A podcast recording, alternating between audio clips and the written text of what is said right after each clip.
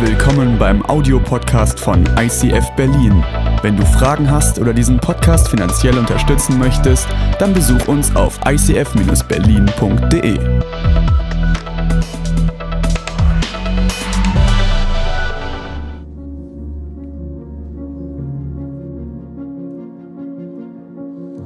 Im Koran, dem heiligen Buch der Muslime, finden wir folgende Worte. Maria, Gott verkündet dir eine frohe Botschaft durch ein Wort von ihm. Sein Name ist Jesus, Sohn Marias, der Messias, als würdig geehrt in dieser und jener Welt, einer der Gottnahen. Sure 3, Vers 45. Als würdig geehrt in dieser Welt.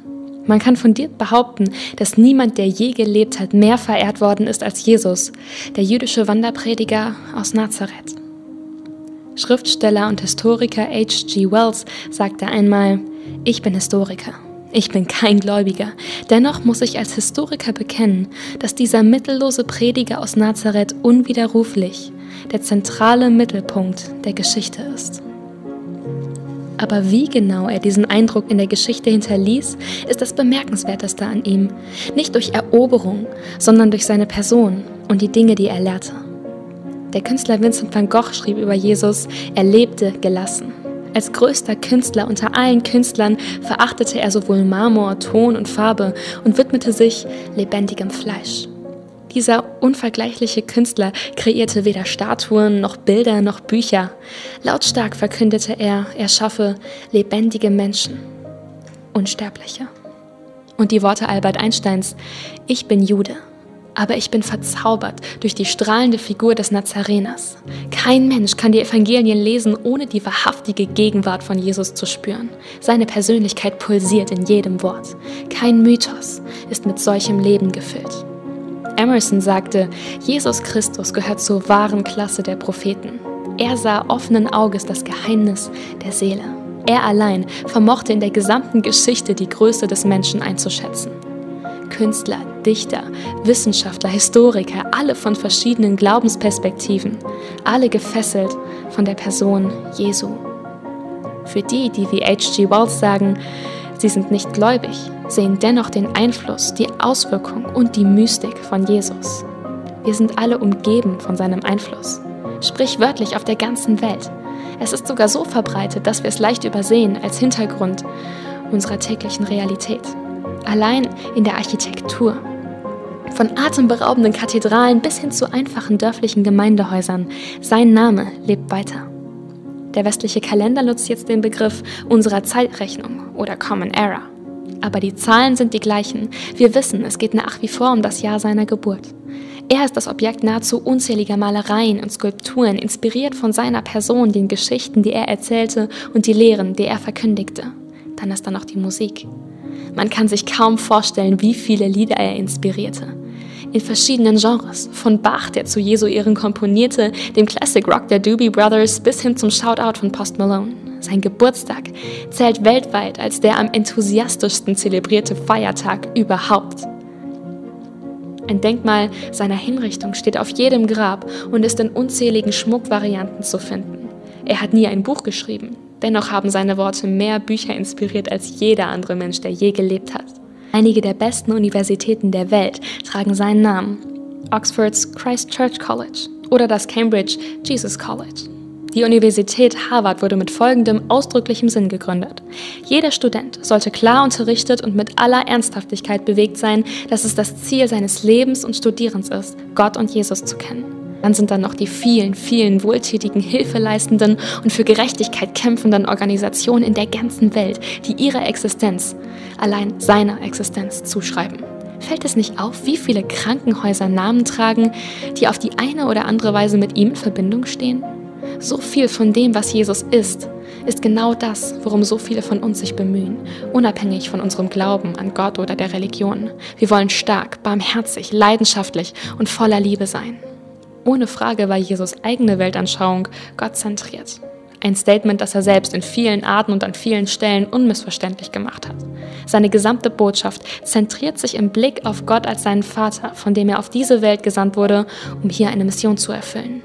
Das ist wahrscheinlich auch, warum er auf uns so anziehend, manchmal aber auch regelrecht anstößig wirkt. Er ist ein Mann, den jeder zu bewundern scheint und gleichzeitig ist es fast unangenehm, wenn er in einer Unterhaltung aufkommt.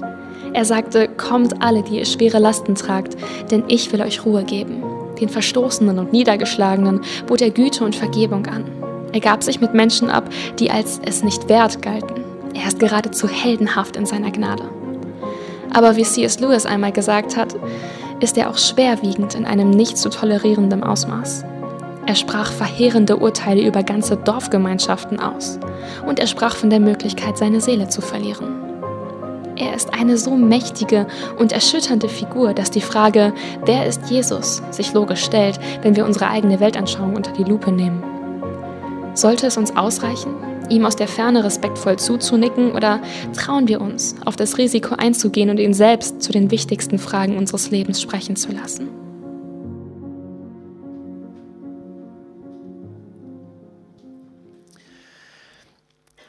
Wer ist Jesus? Wer ist dieser Jesus? Ich glaube, es gibt keinen besseren Tag, um über dieses Thema zu sprechen, wer Jesus ist, als den heutigen Tag. Heute ist Reformationstag und Halloween. Das heißt, in der unsichtbaren Welt prallen Mächte aufeinander und Jesus ist auf die Erde gekommen, um in der unsichtbaren Welt aufzuräumen, um in der unsichtbaren Welt einen Unterschied zu machen. Und heute wird es um Jesus gehen und ganz ehrlich, ich werde heute, ich möchte eigentlich von einem Freund erzählen. Ich möchte eigentlich von meinem besten Freund schwärmen, weil das kann ich sagen. Jesus ist im Laufe meines Lebens zu meinem besten Freund geworden, mit dem ich über Dinge sprechen kann, mit dem ich diskutieren kann, vor dem ich weinen kann, wo ich Worte finde, finde, die ich mir manchmal nicht traue, vor Menschen auszusprechen, aber wo ich auch zu jedem Zeitpunkt hinkommen kann, um auf die Knie zu gehen und sagen, Herr Jesus, da bin ich bei Menschen über, den, über die Linie gegangen, da bin ich zu weit gegangen, da habe ich zu wenig getan, da habe ich zu wenig unternommen. Und ich komme mit diesem Jesus ins Gespräch. Und ich freue mich drauf auf diese Predigt, weil Gott mir einen, einen ganz besonderen Schwerpunkt aufs Herz gelegt hat. Und ich möchte euch einladen, einfach mitzugehen. Wir haben auf der YouVersion Bible App eine Veranstaltung erstellt. Und dort werdet ihr alle Zitate, alle Bibelverse, alles, was gesagt wird und was vielleicht nicht gesagt wird, werdet ihr finden. Und ihr könnt es verfolgen, ihr könnt eure Notizen machen, einfach den QR-Code scannen oder wenn ihr die YouVersion Bible App auf eurem Handy habt, einfach öffnen, auf Veranstaltung gehen. ICF Berlin, das ist die Kirche, in der ihr heute Morgen seid. Falls ihr zum ersten Mal da seid, herzlich willkommen, ist richtig schön. Falls ihr online mit dabei seid, es geht auch bei euch in der Nähe und kommt mit rein, schreibt mit, nehmt die Sachen ernst, weil ich glaube, Jesus möchte ganz individuell zu dir sprechen. Ich habe eine Predigt vorbereitet, das heißt aber nicht, dass Gott nicht etwas anderes für dich hat. Es gab einen Moment, da kam jemand jemand auf mich zu und sagte, Stefan, das war so krass, dass du das in der Predigt angesprochen hast. Das hat so in mein Leben gesprochen. Und ich stand da und dachte, in welcher Predigt warst du? Ich konnte mich gar nicht erinnern, dass ich das gesagt habe. Es ging so weit, dass ich mir den eigenen Podcast nochmal angehört habe, ob ich diesen Fakt wirklich genannt habe. Und ich hatte ihn nicht genannt. Das heißt, der Heilige Geist hat die Worte genommen und auf dem Weg, als sie den Mund verlassen haben und im Herzen der Menschen ankamen, hat er was völlig anderes draus gemacht. Also das kann Jesus. Ähm, und deswegen bin ich ein großer Fan von diesem Jesus. Warum? Weil ich meine, es ist so krass, wenn du in die Bibel reinguckst. Niemand weiß, wie Jesus ausgesehen hat. Es ist nirgends beschrieben, wie Jesus ausgesehen hat. Da steht nicht, und früh morgen stand Jesus auf und er föhnte sich seine blonden Locken. Dann legte er drei Wettertaft auf, um auf das Schiff zu steigen. Das war so ein Dad-Joke, so ein Ü40-Witz. Ähm, oder äh, früh morgens äh, pflegte er seinen 30-Tage-Bart, um ein Bartmodel für seine Jünger zu werden. Das findest du nicht. Das Einzige, was in, über das Aussehen von Jesus in der Bibel steht, ist eine Stelle im Alten Testament über seine seine Kreuzigung, dass er unansehnlich war, dass wir das Gesicht vor ihm verbargen, dass wir weggeguckt haben für das, was Jesus am Kreuz für uns gemacht hat. Also du findest keine Beschreibung für das Aussehen von Jesus in der Bibel und dennoch durchdringt er die Kunst. Ist das, sind Gemälde von ihm und seinen Jüngern die am meisten, äh, die meisten porträtiertesten Sachen auf dieser Welt. Und das ist krass. Und ich habe mich gefragt, und ich kann mir den Einfluss von Jesus auf dieser Welt, ich kann ihn mir nur erklären, indem Gott ihm die Wirksamkeit gibt. Und ich frage mich, wie Menschen, die, die keine Christen sind, wie sie den Einfluss von Jesus auf dieser Welt erklären, wenn nicht ein göttliches Wirken dahinter steht. Weil wie schafft es jemand so einflussreich zu werden? Werden, ohne das zu haben, was wir einflussreich nennen. Weißt du, war Jesus politisch tätig? Nein. Hatte Jesus einflussreiche Eltern? Nein. Hatte Jesus viel Geld? Nein. Hatte Jesus eine gute Schulausbildung? Nein. Hatte Je Was hatte Jesus denn eigentlich? Jesus kam und er ploppte auf in der Geschichte und sein Einfluss, der war mega, mega groß.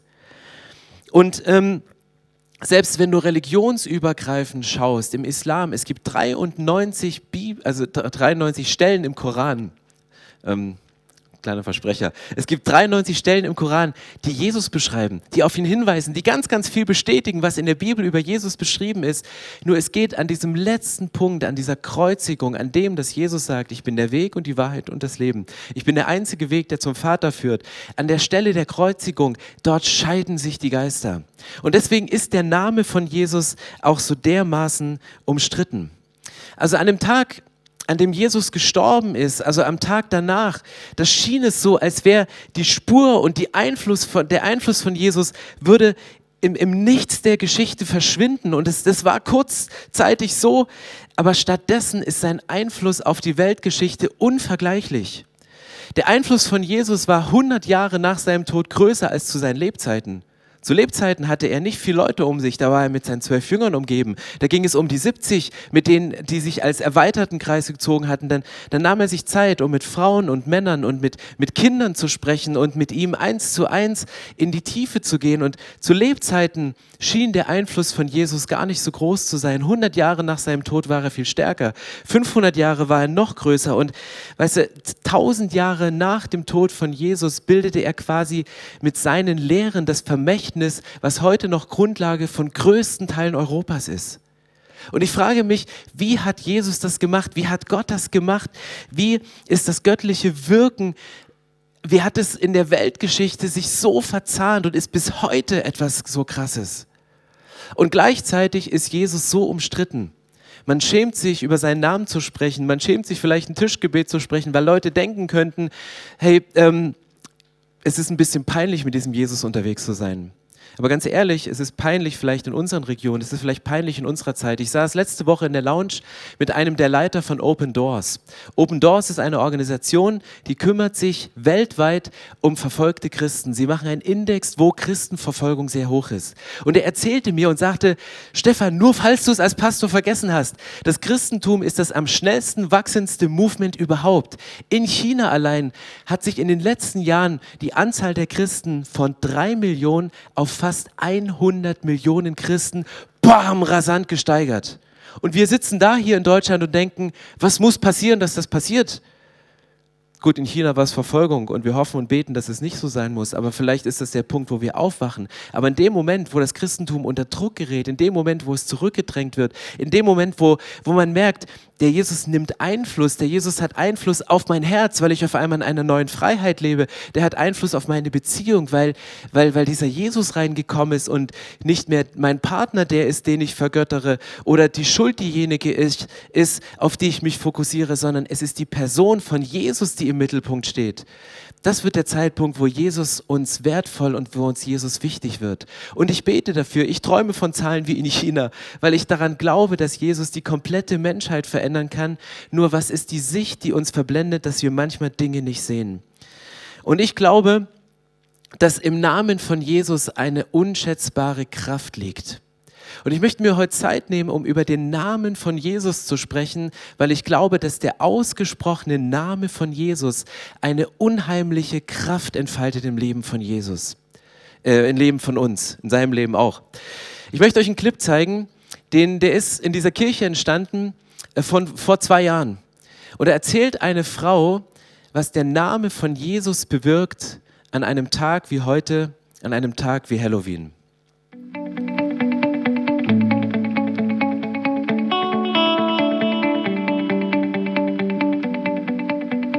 Authentisch als äh, Kirche und wir leben das auch, auch innerhalb der Familie. Und da möchte ich euch einfach heute mal daran teilhaben lassen, was ich letztens erlebt habe. Ist vielleicht eine Woche her. Klingelt es an meiner Tür abends und steht eine junge Frau vor mir, die ich noch nie gesehen Also ich wusste nicht, dass ich schon mal gesehen habe.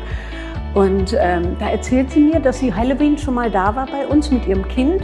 Und wisst ihr, was ich mache Halloween? Das habe ich auch bei meinen Kindern gemacht immer. Die durften sich schminken, die durften rausgehen, aber eben nicht als Geister, sondern als Pirat. Und wenn andere Kinder kamen, habe ich Süßigkeiten gegeben. Und das hatte ich auch letztes Jahr gemacht und sie gesegnet. Ich segne jedes einzelne Kind im Namen von Jesus und das habe ich gemacht. Und sie hat mich darauf angesprochen. Da hat sie ja gemerkt, dass ich gläubig bin. Ich sage, ja, wir sind gläubig. Und diese Frau war in einer ganz schlimmen Situation. äh, hat sie mir dann erzählt. Ich sage, warum sind Sie heute dann hier? Und dann sagt sie, ich habe eine Glaubenskrise. Ich sage, boah, da sind Sie richtig, kommen Sie rein. Und dann haben wir uns unterhalten über den Glauben. Und nur weil ich damals die Kinder gesegnet habe, daher wusste sie, dass ich gläubig bin. Und ich glaube, dass dieser Segen auch was ausgewirkt hat.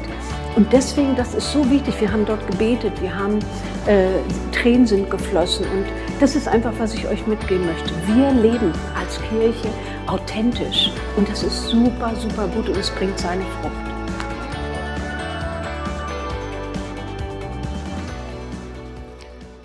Wenn der Name von Jesus ausgesprochen wird, dann hat das eine Kraft. Vielleicht hat es, entfaltet es die Wirkung nicht unmittelbar, wo du ihn aussprichst, aber ihr merkt, es wirkt den Menschen und sie kommen wieder zurück. Und ich frage mich, weißt du, vom finstersten Mittelalter bis zur Postmoderne ist Jesus der Mann, der einfach nicht von der Bildfläche verschwinden will. Du kriegst ihn nicht raus. John Ortberg hat das einmal gesagt und ich habe euch ein Zitat mitgebracht.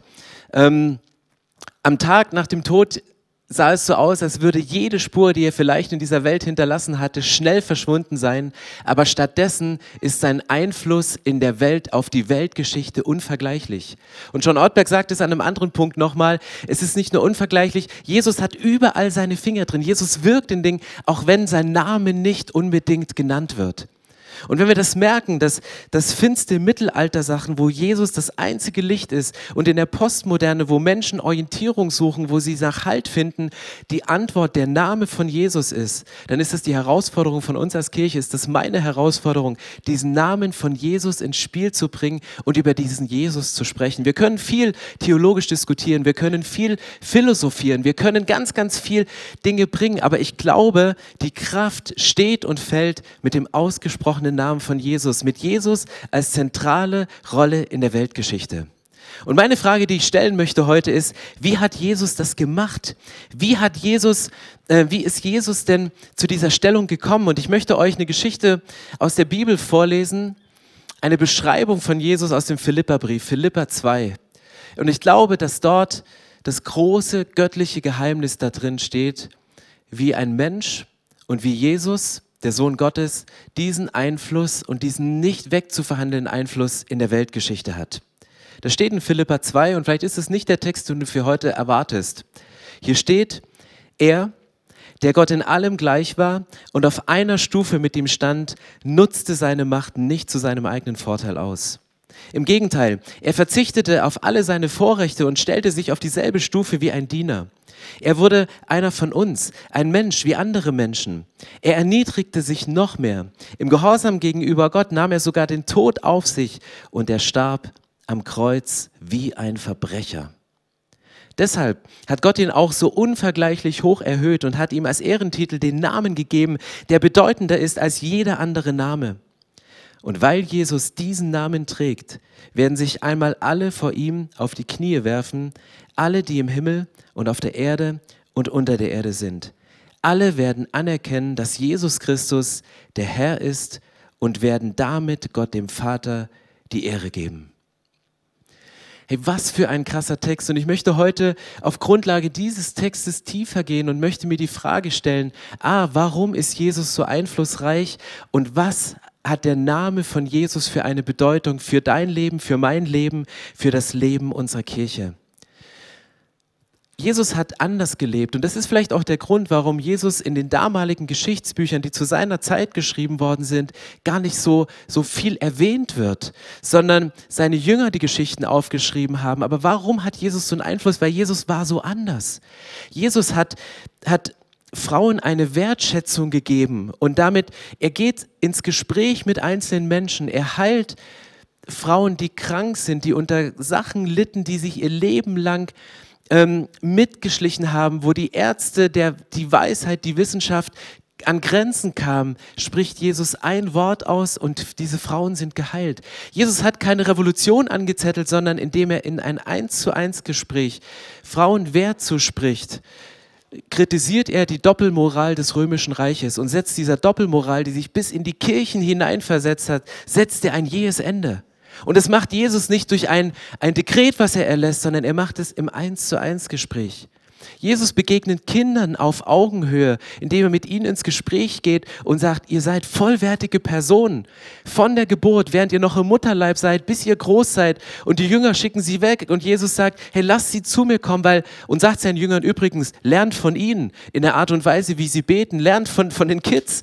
Und, und Jesus, er geht so, im Alltag in die Details. Er geht dort, wo das, das Herz ist, nämlich das Leben von uns Menschen. Und er spricht etwas hinein und verändert die Welt im großen Stil. Und das macht Jesus auf die Art und Weise, wie sie hier in Philippa 2 beschrieben ist, indem Jesus einen Weg geht. Und Menschen nervt das. Menschen nervt dieser Jesus. Menschen nervt die Kraft von Jesus. Es gab in der Sowjetunion damals im Jahr 1929 gab es den Verband der kämpfenden Gottlosen.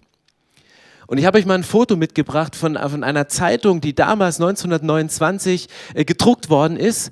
Das sind Arbeiter, es ging rund um die Oktoberrevolution, die Jesus in einer, in einer Schubkarre in den Müll, auf die Müllhalde gebracht haben. Einfach um ihn loszuwerden. Sie haben so gekämpft und jetzt müsst ihr euch das mal vorstellen, wie, wie irre das ist. Ein Verband der kämpfenden Gottlosen, der gesagt hat, wir müssen diesen Jesus ausmerzen.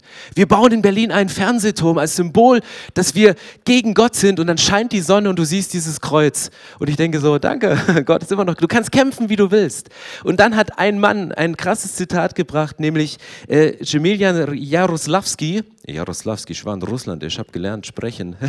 ähm, nachdem ist so ein Bahnhof in Russland benannt und er sagte, der hier federführend mit war bei dieser Revolution, er sagt, das Christentum ist wie ein Nagel, je mehr man darauf schlägt, desto tiefer treibt man ihn hinein. Und ich habe gedacht, er hat wirklich was, er hat versucht, das Christentum zu bekämpfen. Er hat es er hat es versucht kaputt zu machen, er hat es versucht klein zu kriegen, aber seine Erfahrung war, je mehr du draufschlägst, je mehr du versuchst es zu bekämpfen, je mehr du die Christen verfolgst, umso stärker werden sie, umso tiefer wird es, umso tiefer geht es rein. Und das ist für mich die Kraft von Gott, das ist die Kraft von Jesus, dass er jeden Umstand, ob er für ihn ist oder ob er sich gegen ihn wendet, nutzt, um, um seine Bewegung, den Glauben an ihn hochzuhalten. Und ich glaube, alle Namen, die wir kennen aus der Geschichte, Alexander der Große, Mohammed, Caesar, Nero, die hatten zum Zeitpunkt ihres Todes, war ihr Name mehr bekannt als der Name von Jesus zur damaligen Zeit. Und es schien so, als Jesus als er gestorben ist, dass seine winzige Bewegung, die er hatte, dass sie, dass sie wegfließt und dass diese winzige Bewegung überhaupt keine Kraft mehr hatte. Berühmte Persönlichkeiten, die haben sich damals versucht, einen Namen zu machen, indem sie Städte bauten und diesen Städten ihre Namen gaben. Also bis heute Leningrad, Karl-Marx-Stadt, aber Caesarea, Alexandria. Menschen haben versucht, ihren Namen zu, zu behalten, ihren Namen hochzuhalten, indem sie eine Stadt gebaut haben und ihr diesen Namen gegeben. Und Jesus schaue ich mir an und ich schaue in das Leben. Und es steht in der Bibel, dass Jesus keinen Ort hatte, wo er seinen Kopf hinlegen konnte. Die, die Vögel haben Nester, die Füchse haben ihre Höhlen, aber der Menschensohn, er, er hatte keine Heimat, er war unterwegs mit seinen Jüngern. Und zum Zeitpunkt des Todes hatten alle Leute, die damals gelebt haben, größere Namen. Und wenn du heute in die Weltgeschichte guckst, dann denkst du, dann heißen nur noch ähm, Casinos, Pizzerien oder irgendwelche Spielenhallen sind nach, nach Nero und Caesar benannt, aber die Namen der Jünger, die Namen von den Menschen, die mit Jesus unterwegs waren, die leben in unseren Söhnen und Töchtern weiter. Wir haben eine Esther, wir haben einen Johannes, wir haben, eine Mar wir haben einen Markus. Und du merkst so, Menschen versuchen, sich einen Namen zu machen. Sie versuchen mit ihrem Namen ihre Unsterblichkeit festzuhalten und zu sagen, wir wollen diesen Namen halten und wir wollen diesen Namen festzementieren, indem wir Städte bauen. Jesus ging es null darum, sich einen Namen selber zu machen, und deswegen hat Gott ihm einen Namen gegeben, der über alle Namen ist. Und deswegen wird der Name von Jesus nicht aussterben. Und es gibt eine Geschichte in der Bibel, äh, wo es genau darum geht, wo Menschen versucht haben, sich einen Namen zu machen, um etwas zu bauen, um größer zu sein als das, was es gibt. Und ich springe mal ganz kurz in dieses Alte Testament, in das erste Buch Mose, Kapitel 11. Dort steht, damals waren, sprachen die Menschen noch eine einzige Sprache, die allen gemeinsam war. Als sie von Osten weiterzogen, fanden sie eine Talebene, das Land China. Dort ließen sie sich nieder und fassten einen Entschluss. Los, wir formen und brennen Ziegelsteine, riefen sie einander zu. Die Ziegel wollen wir als Bausteine benutzen und Teer als Mörtel. auf, jetzt bauen wir uns ein, in der Stadtmitte einen Turm, dessen Spitze bis an den Himmel reicht, schrien sie. Dadurch werden wir überall berühmt. Wir werden nicht über die ganze Erde zerstreut, weil der Turm unser Mittelpunkt ist, der uns zusammenhält. Was steht hier in dieser berühmten, legendären Geschichte von dem Turmbau zu Babel? Hier steht, dass die Menschen zusammen waren, dass die Menschen gespürt haben, dass es dass sie, wenn sie ihre Einheit bewahren, wenn sie eine gemeinsame Vision haben, dann haben sie eine Riesenkraft. Und sie sagen, wir wollen einen Turm bauen, der bis an den Himmel reicht. Wir wollen uns einen Namen machen. Wir wollen ein Statement setzen. Wir wollen ein Denkmal bauen. Wir wollen eine Statue machen und möglichst groß bauen, damit wir nicht zerstreut werden, damit wir nicht in der Bedeutungslosigkeit und ohne Einfluss von dieser Welt gehen.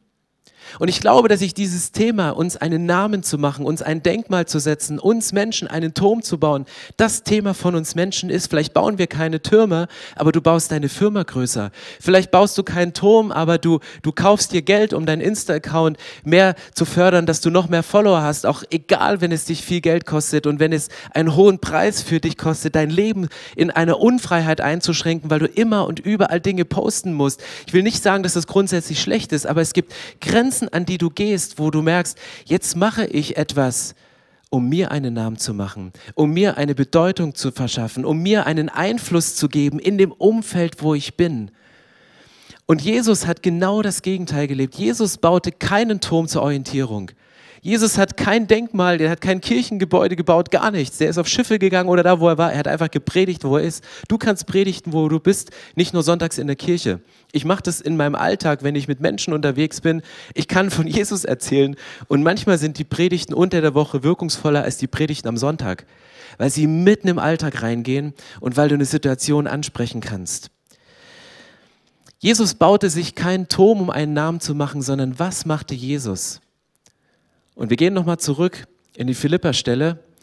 Und ich habe euch mal die Schritte aufgeschrieben, die Jesus gegangen ist, um in die Tiefe zu gehen. Jesus machte sich nicht einen Namen, um an die Spitze des Himmels zu kommen, um seinem Vater zu beweisen, dass er einen guten Job macht auf dieser Erde, sondern Jesus ging sechs Stufen in die Tiefe.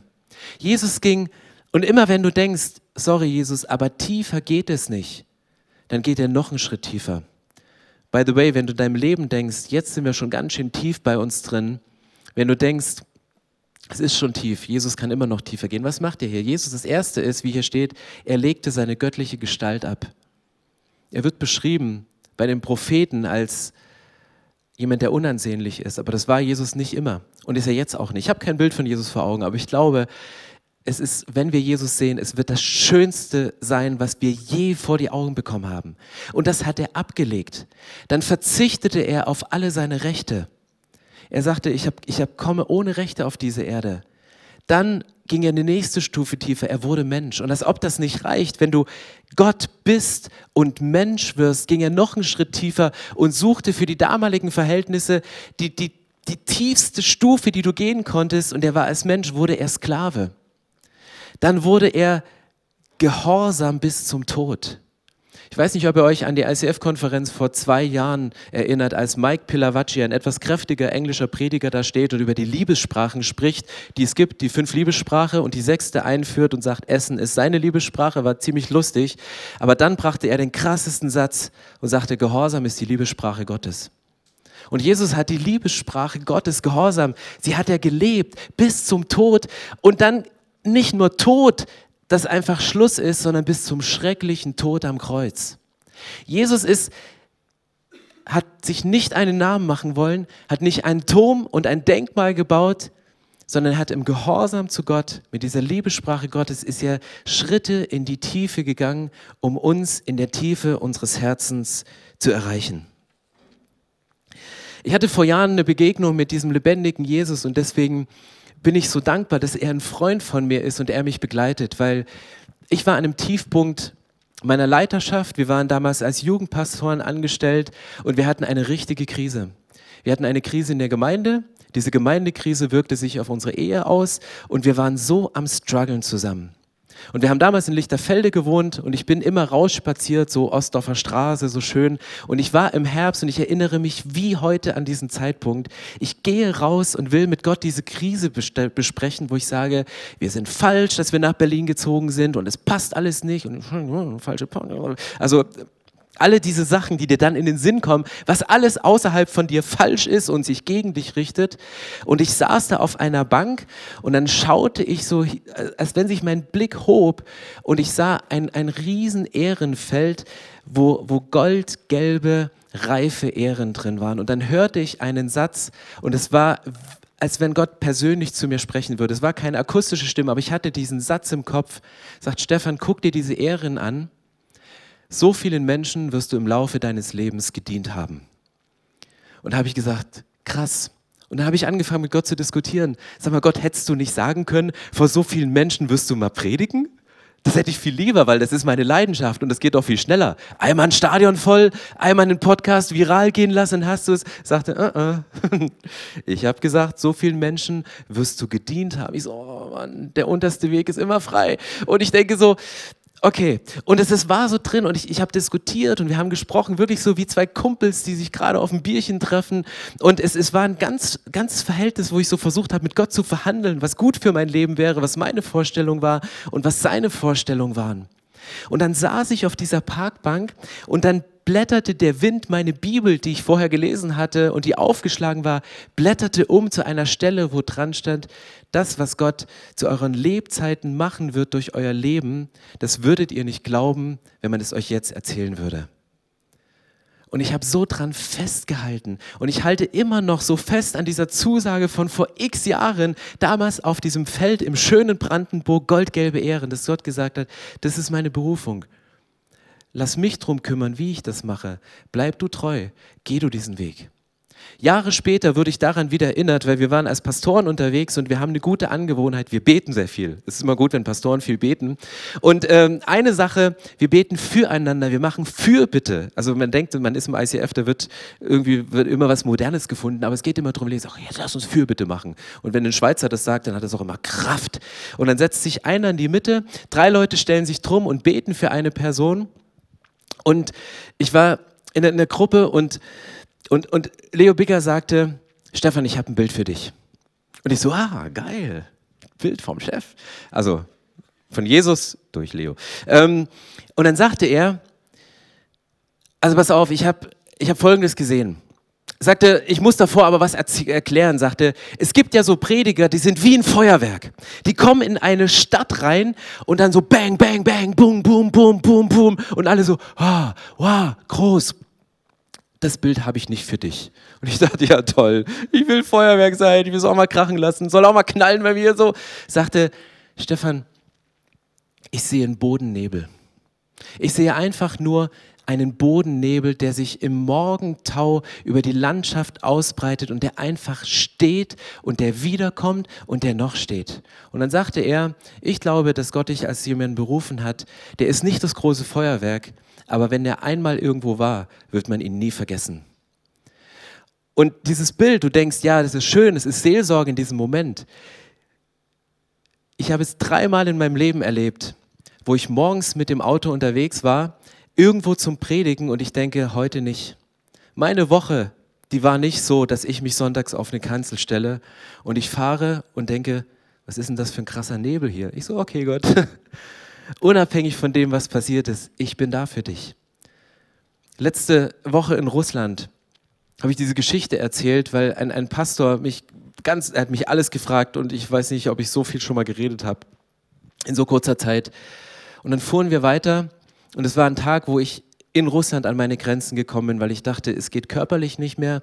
Ich habe keine Kraft mehr zu sprechen. Ich war so heiser. Meine Gesundheit hat sich auf einmal an einen Tiefpunkt kristallisiert. Und dann sitzt er da und sagt, Stefan, übrigens, wir haben uns doch vor drei Tagen über Bodennebel unterhalten. Guck mal aus dem Fenster. Und ich wusste, ich bin richtig in diesem Moment, obwohl mein Körper mir was anderes gesagt hat. Und ich glaube, dass da ein göttliches Geheimnis da drin steckt, wenn wir sagen, wir gehen mit Jesus in die Tiefe. Ich glaube, wenn Jesus jemanden sieht, ein Mann, eine Frau, ein Kind, ein Ehepaar, der diese Schritte geht, der sagt, ich bin bereit, auf Augenhöhe mit Menschen zu gehen. Ich bin bereit, auf die Knie zu gehen, um mit Jesus zu sprechen. Ich bin bereit, den untersten Weg zu gehen. Dann kümmert sich Jesus drum. Und deswegen steht hier im Epheserbrief, dass wer hat Jesus erhöht im Philipperbrief? Gott hat Jesus erhöht. Er hat ihn erhöht und hat ihm den Namen gegeben, der über alle Namen ist. Dieser Name ist nicht auslöschbar. Vor diesem Namen wird sich die ganze Welt beugen. Vor diesem Namen wird die ganze Welt auf die Knie gehen. Der Name von Jesus ist unauslöschbar. Du kriegst ihn nicht aus dieser Weltgeschichte raus. Da hast du keine Chance. Und nicht, weil Jesus sich diesen Namen gemacht hat, sondern weil Gott ihm diesen Namen gegeben hat. Man muss sich nicht immer einen Namen machen, um sich einen Namen zu machen. Und jedes Mal, wenn du deinen Kalender aufschlägst, weißt du, wirst du mit dem Tod von Jesus konfrontiert. Und Menschen sagen, ja, Jesus hat sich in die Geschichte hineingedrängt. Ähm, Jesus hat sich, hat die Zeitrechnung umgestellt. Das hat er nicht. Wenn du das Lukas-Evangelium liest, Lukas schreibt, und er richtet sich komplett nach dem damaligen römischen Kalender. Er schreibt, es war im 15. Regierungsjahr des Kaisers Tiberius. Pontius Pilatus verwaltete als Statthalter die Provinz Judäa. Herodes herrschte über Galiläa, sein Bruder Philippus über Iturea und äh, Trachonitis und Lysanias regierten in Abilene. Das heißt, Lukas, der Autor, einer der Autoren der Bibel, er fängt an, über Jesus zu sprechen. Er sagt nicht, übrigens, wir läuten ein neues Zeitalter ein, was jetzt mit Jesus beginnt, sondern er er haftet sich an die damalig geltende, an die römische Zeitrechnung. Und auch hier wieder, es werden nicht viele Worte gemacht, sondern das stille Wirken von Jesus. Die drei Jahre, die er unterwegs war, diese kurze Zeit, wo er so nah am Herzen von Gott und so nah an Menschen dran war, hat die komplette Welt verändert, hat das Leben verändert. Wenn wir heute anfangen, neue Zeitrechnungen zu machen, dann heften wir uns meistens an Ereignisse. Vor Corona, nach Corona oder vor 9-11, nach 9-11. Es sind meistens irgendwelche Ereignisse, aber Jesus ist eine Person und mit dieser Person hat sich eine neue Zeitrechnung in die Erde gerammt und jedes Mal, wenn du morgens deinen Kalender aufschlägst, morgens, 1. November, denk an Jesus. Geh wieder zurück zu diesem Jesus, weil er ist der Ursprung und der Mittelpunkt in deinem Leben. Also Jesus trat, und ich habe das nochmal aufgeschrieben, Jesus trat einen kurzen Augenblick in die Öffentlichkeit.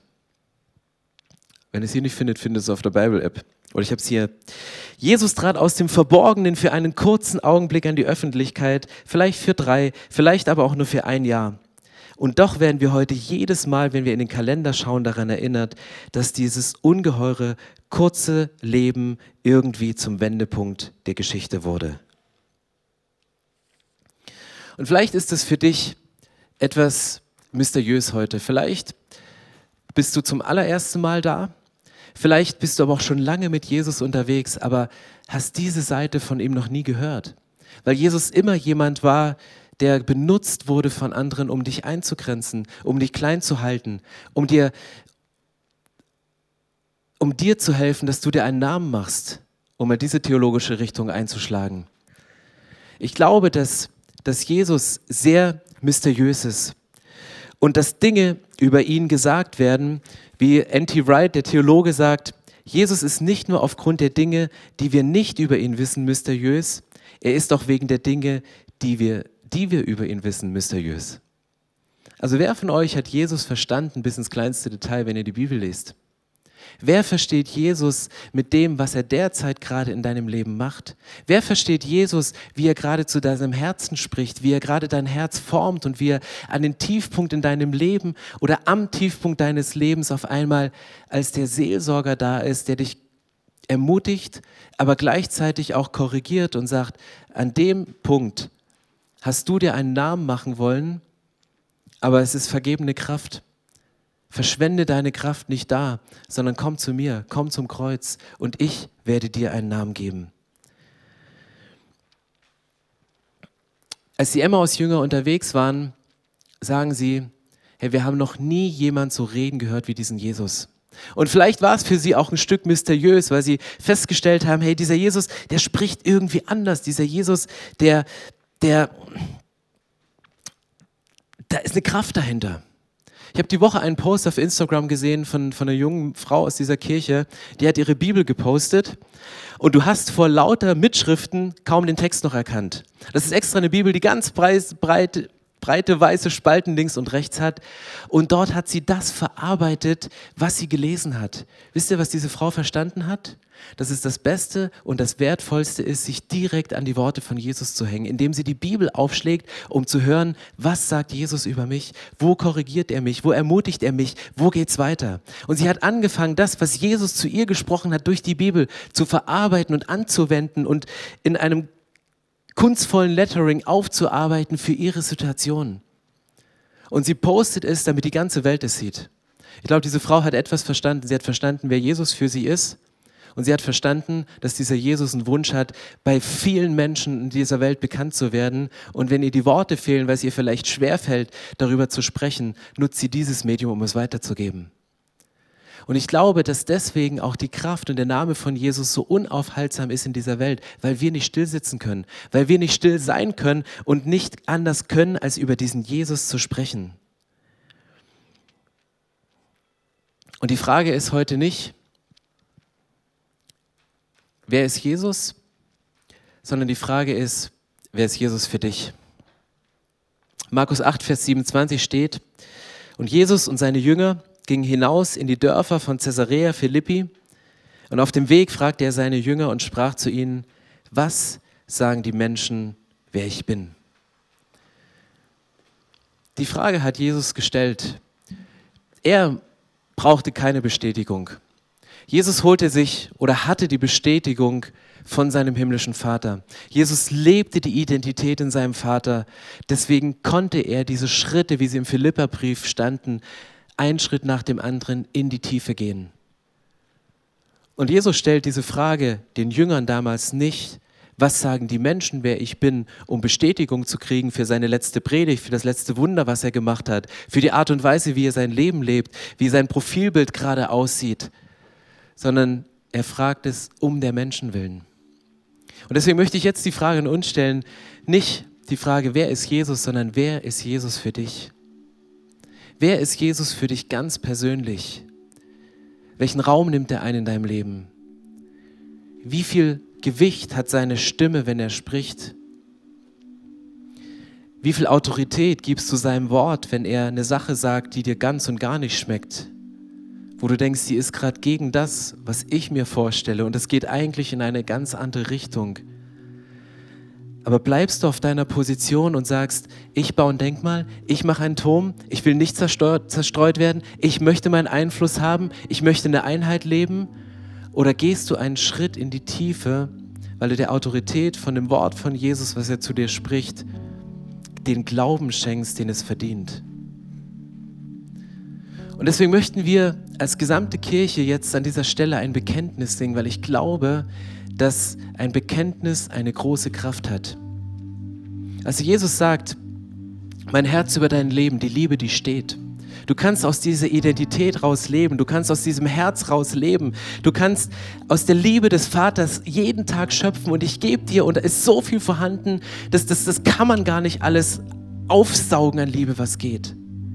Aber in diesen Momenten der Verzweiflung, wo, wo dein Wille, dein Turm, dein Denkmal, deine Skulptur, das, was du dir bauen möchtest, in eine andere Richtung geht als der Wille von Jesus über deinem Leben und dir Gehorsam in diesen Momenten so schwer fällt, weil du dir denkst, es ist so viel leichter, die Entscheidung jetzt so zu treffen dann kommt das Kreuz ins Spiel und sagt, dieses Kreuz ist nicht nur ein Wendepunkt in der Geschichte. Das Kreuz ist nicht nur ein Wendepunkt in der Weltgeschichte und wir datieren unseren Kalender danach, sondern dieses Kreuz ist der Wendepunkt in deinem Leben. Das ist ein persönlicher Neuanfang für dich. Das ist, das ist die Zeitrechnung vor deiner Bekehrung und nach deiner Bekehrung. Der alte Mensch und der neue Mensch, von dem die Bibel spricht. Und Gott sagt, wenn du diese Entscheidung triffst für ihn und dich vor den Menschen zu seinem Namen bekennst, schenkt er uns ein Leben in Ewigkeit. Und ich möchte ein Gebet sprechen und lasst uns alle dazu aufstehen und danach gemeinsam in einen Bekenntnissong reingehen, wo wir unser Glaubensbekenntnis vertont haben und die Kraft des Namens von Jesus besingen.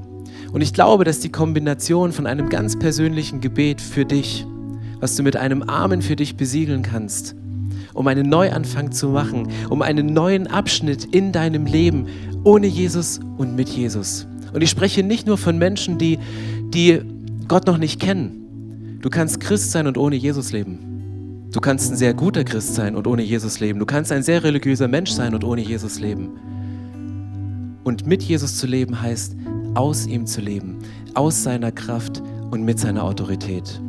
Ja, lasst uns die Augen schließen und miteinander beten. Jesus, ich danke dir, dass du uns liebst. Ich danke dir, dass die Liebe, die du über uns ausgesprochen hast, unsere grundlegende Identität ist. Dass wir Frauen und Männer nach deinem Bilde sind. Dass wir nach deinem Bild geschaffen worden sind. Jesus, ich bitte dich um Vergebung, wo wir uns einen Namen machen wollten, um uns ein Denkmal zu setzen, einen Turm zu bauen und der Weg dahin und die Steine, mit denen wir gebaut haben, Fehlverhalten war, Sünde war. Und ich bitte dich um Vergebung und ich danke dir, dass du ans Kreuz gegangen bist und deine göttliche Gestalt dir nicht so wichtig war, dass du dran festgehalten hast, sondern dass du bereit warst, dich bis zur Unansehnlichkeit foltern zu lassen, damit wir dieses ewige Leben bei dir haben. Dieses größte Geschenk eines Gottes, der Mensch wurde und sich so sehr erniedrigte, um sich zu versklaven, damit wir in die Freiheit gehen konnten. Dafür möchte ich dir von Herzen danken.